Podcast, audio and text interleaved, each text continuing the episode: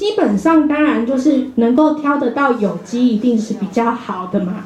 那没得选择，像苹果来讲，因为，诶，一年大概主要还是进口的居多嘛，好，那你这个进口的，除了说它不是有机以外，大家还会担心辣的问题啦，好，把它刷干净就 OK 啦。而且大部分的哈，你说农药的这个状况，它是水溶性的，所以。它是洗得掉的，没错，好，只要你的前处理够好的话，大部分的农药是可以被带出来的，好，所以不用太担心。如果没有买到有机的，那你就选择一般的蔬菜水果是可行的。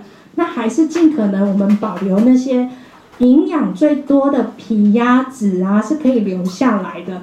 但是前处理就是你要够花一点时间去做啦，好。所以浸泡的时间要长一点啦，或者是像大家可能知道说要放一点小小的流水、流动的水状态，让它去清洗。那要不要加清洗的清洁剂啊？清水洗还是加小苏打洗，还是加盐巴洗？小苏打。加小苏打哦，贝娜，贝娜都不用。好，之前那个农委会其实有做过实验哦，好，就是把这些。呃，大家常用来洗蔬菜水果的方式，直接做实验，发现清水洗反而是最干净的。好，这是一个物理原则。好，什么意思？就是你的蔬菜水果刚买回来，上面是不是农药的浓度是最高的？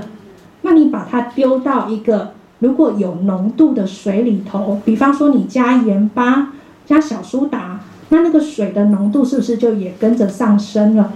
那既然两个都有浓度，你蔬菜的那些农药它就不容易释放出来，好，因为物理不是就是浓度会由高的往低的跑吗？对，所以为什么用清水洗会比较干净的原因在这边，好，所以用清水就 OK 了。呃，我们其实就是看你如果在一般传统市场买，可以没有问题，那你就看你就走一下嘛，菜市场走一走。你就看那个菜，好像在这摊也有，那摊也有，下一摊也有，那你就知道这是这一季盛产的啦。好，所以你就只要掌握说，我就买当季盛产的，那它的农药相对也会使用比较低，好，这样就可以了。